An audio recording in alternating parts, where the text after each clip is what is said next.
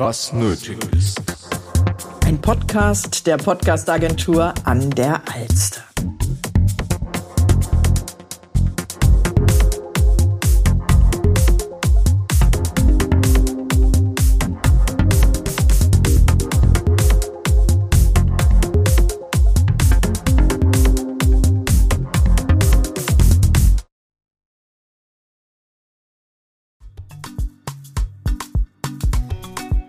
Vitamin Business, der Blickwinkel der Gen Z. Der Podcast für eine erfolgreiche Selbstständigkeit und für angehende Unternehmer. Hier werden die Themen Vitamin B, also die Relevanz des Netzwerkens, aber auch Themen des Unternehmensaufbaus und aktuelle Business-Trends vereint. David Heiderich, Agenturinhaber aus Hamburg und spannende Interviewpartner aus allen Generationen tauschen sich über traditionelle Werte im Geschäft neue Ansätze der jungen Generation Diese Folge widmet sich dem Thema Unternehmertum, Positionierung und Fokus auf die eine Sache. Heute mit einem spannenden Gast. Er ist junger Gründer und hat wirklich sehr erfolgreich in den letzten Monaten ein Dienstleistungsunternehmen aufgebaut. Viel Spaß beim Reinhören.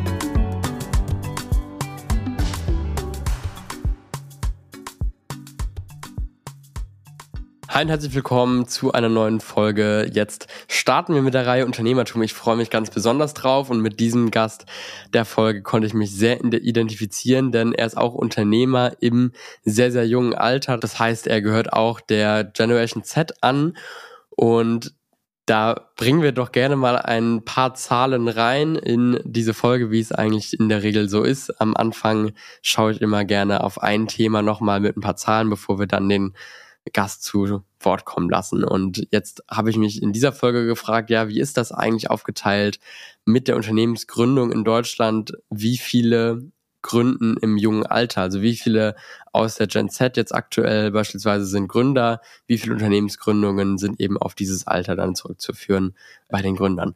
Und es sind tatsächlich 14,6 Prozent der Unternehmensgründer in Deutschland, die im Alter zwischen 18 bis 24 Jahre sind. Und danach ist tatsächlich der Zeitraum, wo es die meisten Gründer gibt. Das ist das Alter zwischen 25 und 34. Das ist so der Gründergeist, den man immer wieder findet bei diesem Altersspektrum.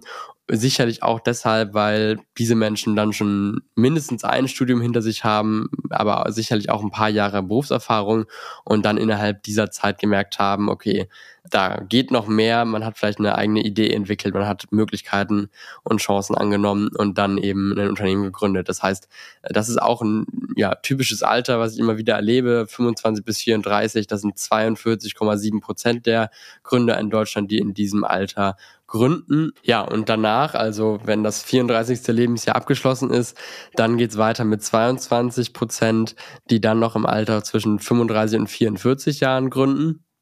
Und danach kann man wirklich sagen, äh, nimmt es rapide ab. Also Gründer, die älter sind als dann die 44 Jahre, gibt es kaum. Finde ich auch total spannende Thematik, ob bis dahin dann vielleicht der Mut nachgelassen hat oder man denkt, okay, es lohnt sich vielleicht nicht mehr. Oder diese Personen einfach dann ganz sicher sind, dass das, was sie beruflich machen, eben nicht gegründet zu haben, auch das ist, was sie machen wollen. Das wäre ja auch ein schöner, ein schöner Anlass, eben nicht zu gründen sozusagen, weil man, weil man schon zufrieden ist und gar nicht mehr den, den Reiz hat, unbedingt was ganz Neues zu starten. Aber es ist eben auch das Alter hier ne, ab 44, 45, wo man dann äh, oder wo der Deutsche dann typischerweise schon sich eine Familie aufgebaut hat, einen Status aufgebaut hat und so weiter. Das heißt, man könnte schon jetzt die These aufstellen, dass es dann auch mit Mut und Risiko und so weiter zu tun hat, ob man dann noch gründet eben. Ne?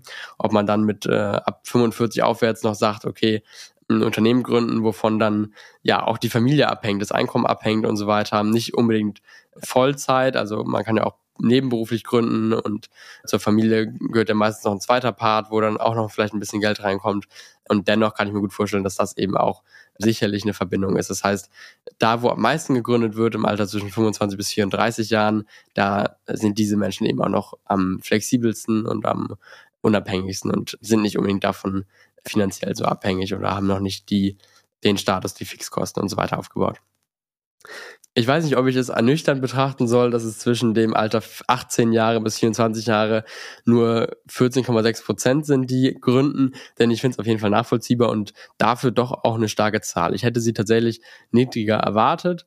Und unser aktueller Gast jetzt in dieser Folge ist tatsächlich noch in diesem Alter und deshalb kann ich mich auch mit dem sehr, sehr identifizieren.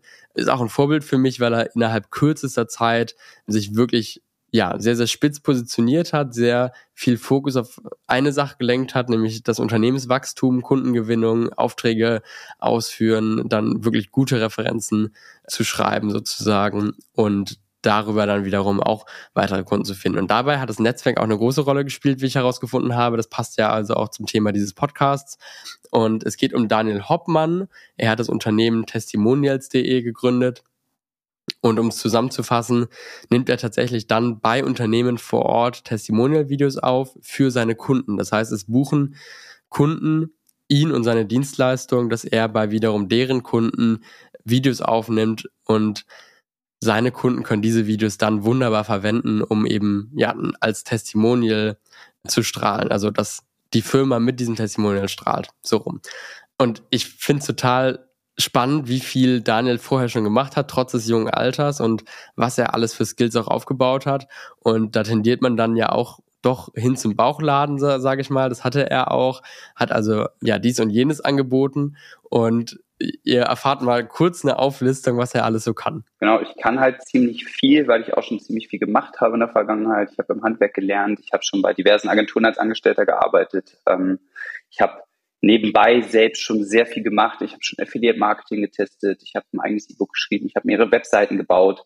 Ich habe mich schon, ähm, ich weiß, wie SEO funktioniert, ich kann Performance Marketing, ich kann Fotos und Videos, ich kann Photoshop und Videobearbeitung, ähm, ich weiß, wie man mit After Effects und Co. umgeht.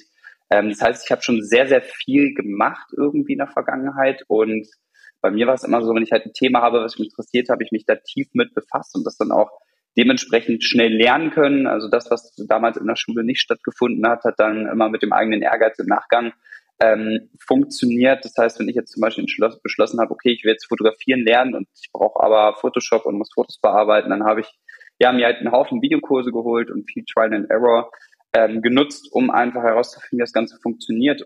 Ja, und das, was ich eben auch eingangs gesagt hatte, das, was man vorrangig jetzt von ihm lernen kann, ist, dass er all diese Fähigkeiten zwar hat, und auf eine gewisse Art und Weise auch weiterhin alle für sich nutzen kann, aber nicht alle anbietet. Das heißt, er hat sich dann wirklich sehr, sehr spitz positioniert und ganz viel Fokus nur auf eine Sache gelegt. Und das ist auch was, wovon sich sicherlich viele eine Scheibe abschneiden können. Ich definitiv, denn gerade dieses Thema Fokus halten, auf eine Kerndienstleistung sich zu fokussieren, sich zu positionieren und das eine Weile durchzuziehen, ist noch was, was mir sehr schwer fiel und auch weiterhin schwer fällt, weil es super viele Möglichkeiten gibt.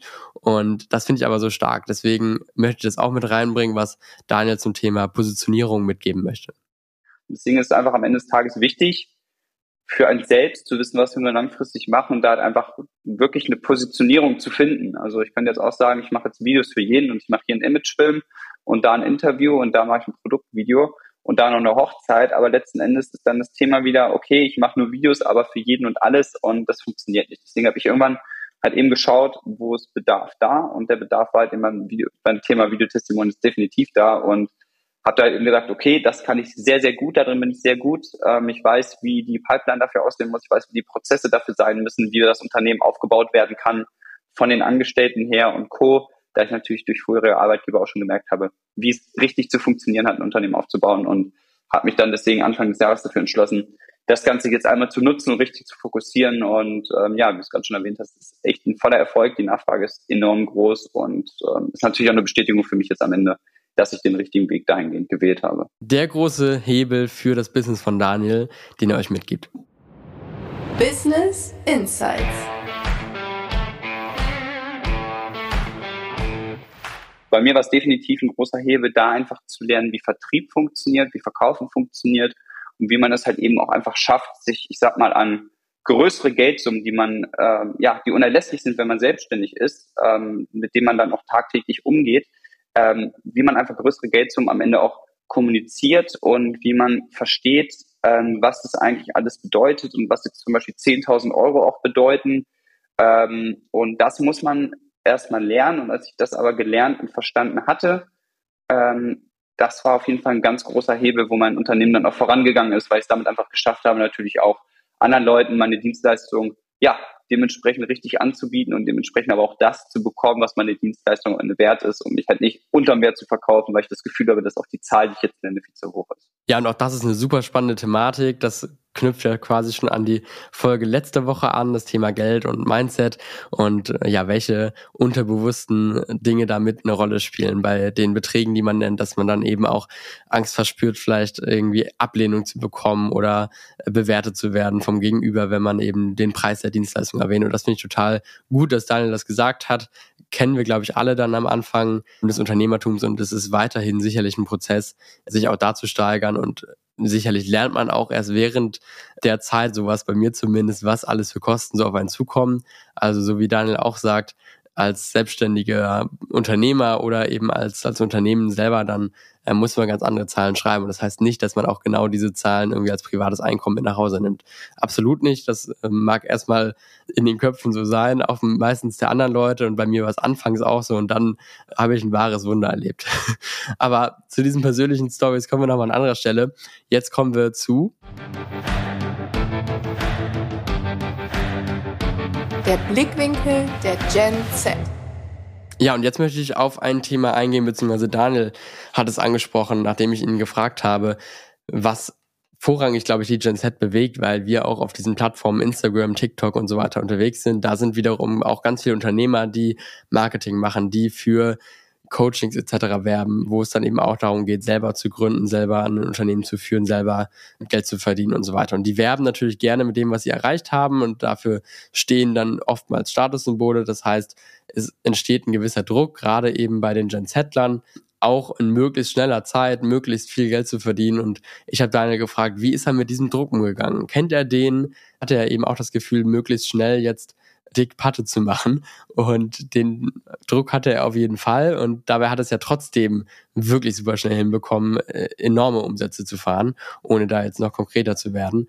Aber diese Antwort von ihm möchte ich euch auf jeden Fall auch nicht vorenthalten. Ja, also ich selbst hatte diesen Druck auf jeden Fall. Ich muss sagen, ich habe ihn auch manchmal immer noch. Und da ist es halt auch wichtig, dass man sich einfach zwischendurch einfach mal ein bisschen committet und ähm, wieder davon wegkommt. Also ich habe auch Agenturfreunde, die sind teilweise noch jünger als ich und die haben dann halt das Riesenbüro, die haben halt die vielen Angestellten, die haben halt den Porsche vor der Tür, ähm, die haben halt mehrere Rolex zu Hause und ähm, das ist natürlich schön, aber ähm, man muss immer eine Sache bedenken, wenn man halt das Ziel hat, das zu erreichen, wird man es zum Beispiel auch erreichen.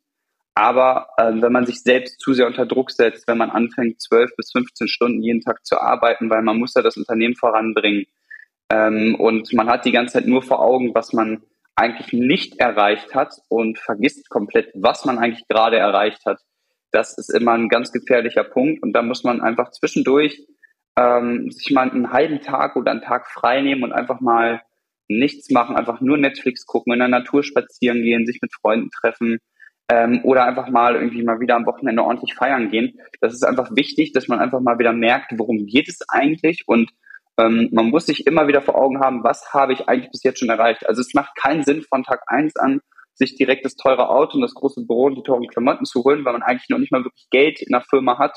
Und es ist auch ähm, nicht zielführend, wenn man das erste Mal einen guten Monat hatte, wo man vielleicht so seine, die ersten 10, 20, 30.000 Euro im Monat verdient hat, das direkt auszugeben, weil man sich zum Beispiel Status kaufen möchte oder ähnliches, sondern da ist es einfach wichtig, sich ein bisschen zu gedulden, zwischendurch mal wirklich zu überlegen, ey, ich habe das Ganze schon, ich habe schon sehr viel erreicht. Ich bin vielleicht auch schon weiter als die Leute in meinem Freundeskreis. Ähm, damit kann man sich sehr gut committen, indem man einfach guckt, okay, wo komme ich eigentlich her? Was machen eigentlich die Leute sonst in meiner Umgebung? Das heißt, man sollte als Maßstab, wenn man sowas braucht, sollte man als Maßstab nicht die Leute nehmen, die es schon geschafft und erreicht haben, sondern man sollte sich vielmehr einfach mal gucken, wo hat man denn selbst gestartet, wo ist man mittlerweile ja, das waren gute Schlussworte, würde ich sagen.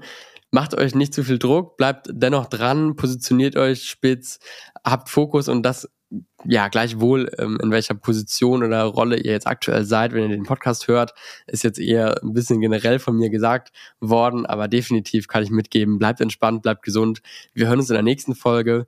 Ich freue mich sehr drauf, freue mich, wenn ihr den Podcast abonniert, den Podcast bewertet und unbedingt auch Daniel folgt und seine Website anschaut. Das ist äh, verlinkt in den Show Notes, dass ihr also Daniel Hoppmann mit testimonials.de auf jeden Fall entsprechend Aufmerksamkeit schenkt. Also vielen Dank nochmal an der Stelle, dass er zu Gast war und wir hören uns. Bis dahin.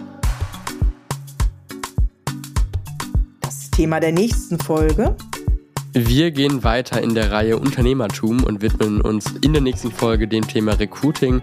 Und ich bin sehr gespannt, was ihr von unserem Gast halten werdet. Ihr könnt gespannt sein. Bis dahin. Dieser Podcast wurde produziert von der Podcastagentur an der Alster. Jeden Donnerstag wird eine neue Folge veröffentlicht, überall dort, wo es Podcasts